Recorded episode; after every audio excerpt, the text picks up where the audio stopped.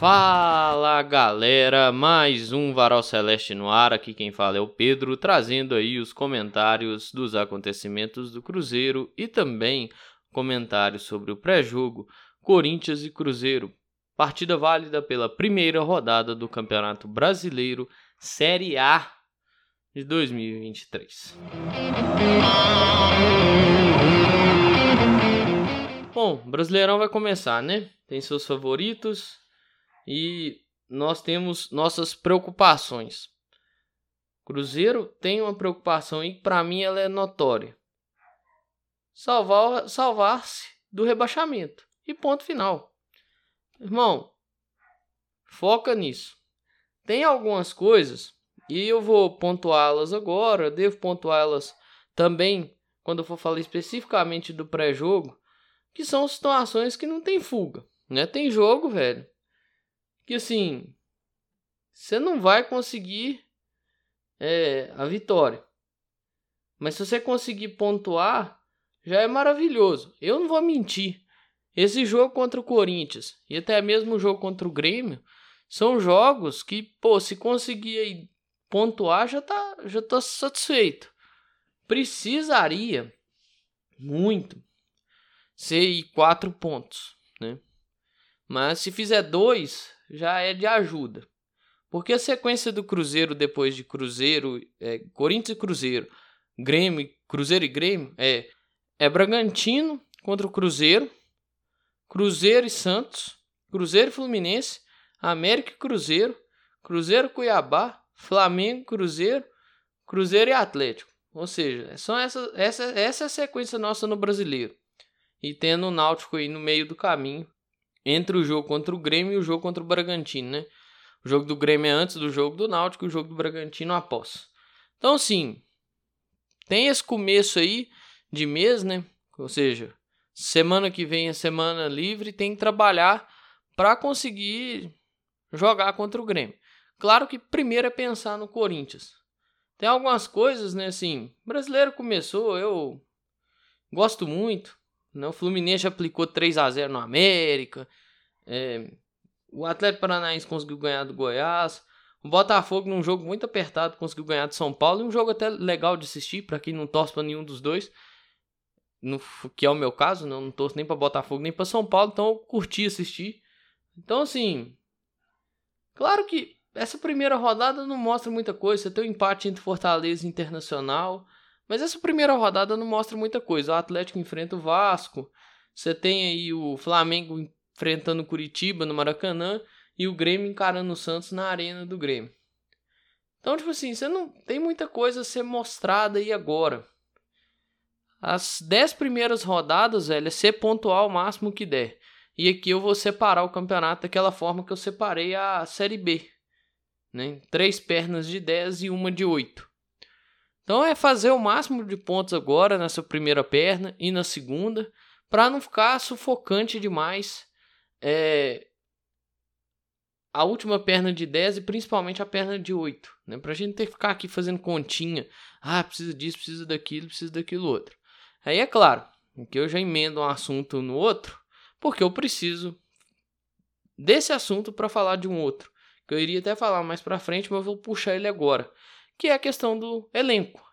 Cara, precisa qualificar o elenco e setar há quatro dias, três dias no fechamento da janela, velho.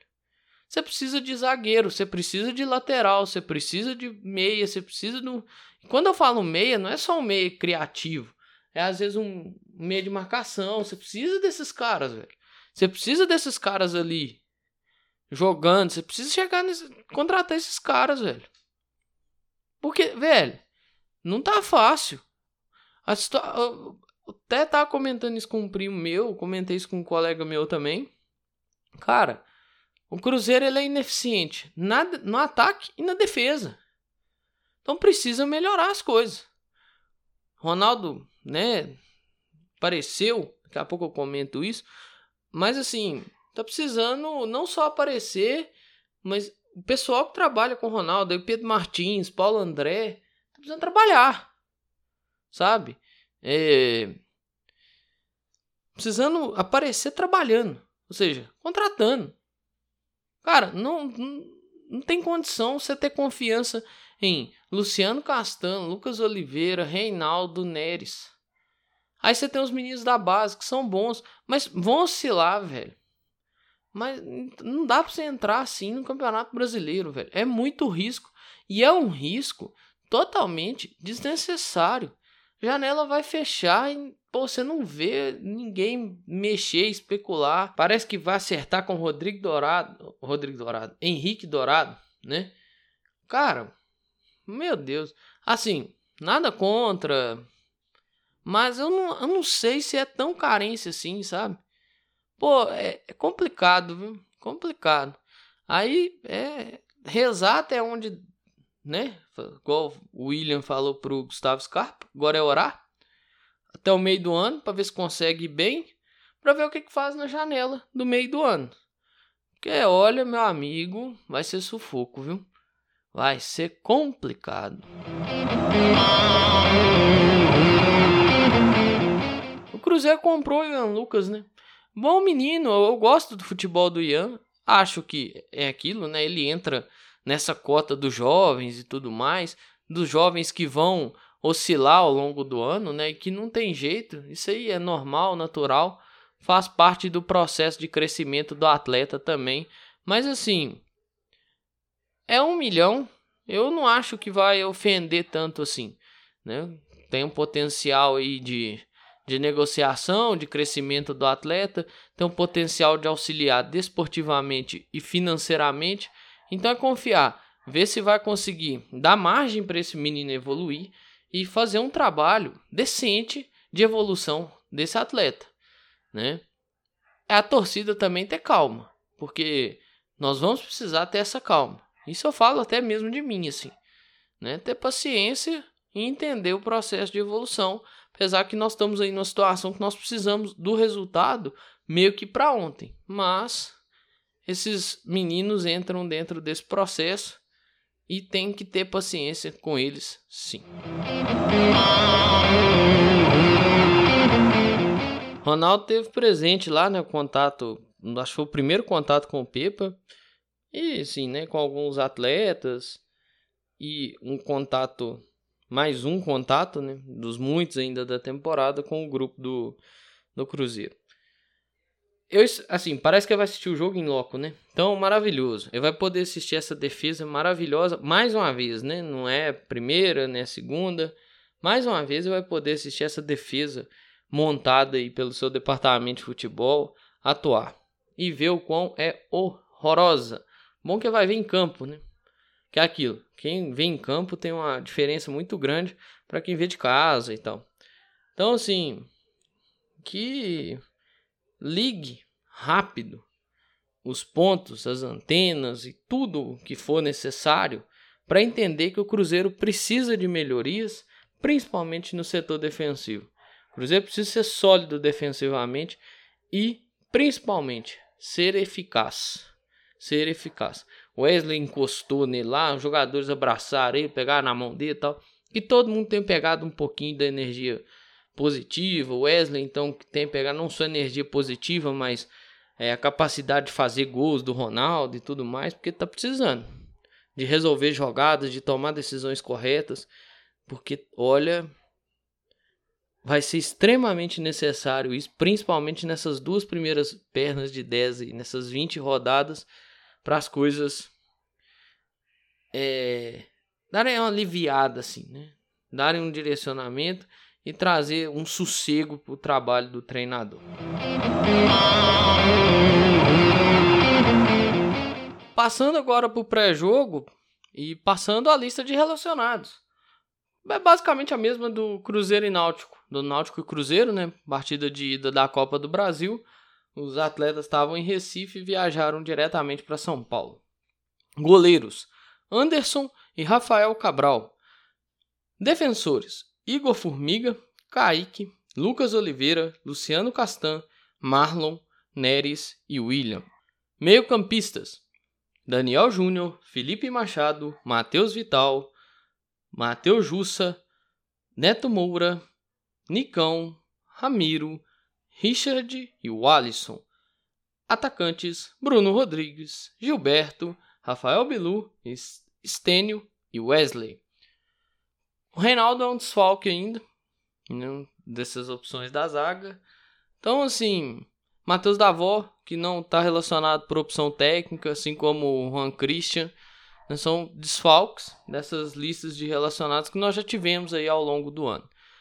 É, eu até cheguei a comentar isso no início do episódio, e eu penso que nós deveríamos pensar em focar nos 45 pontos, faz os 45 pontos e ver o que dá depois. Ver o que, que vai rolar depois. Porque assim, os 45 pontos é um número mágico, né? Para conta para ficar na Série A tem que fazer 45 pontos, porque há conta para ficar na Série A. Se não fizer 45 pontos, o risco de cair é grande. Claro, tem ano que, né, às vezes menos, um pouquinho ali próximo dos 45, né, mas nada tipo 50 pontos, 51 pontos. Não tivemos isso ainda na história do brasileiro. Claro, com 20 clubes, né? Não estou falando, por exemplo, 2003, 2004, 2005, tivemos aí mais de 20 clubes, mas se pegar, eu acho que também não chegou a essa pontuação exorbitante de 50, 51 pontos, 50, é 55 pontos.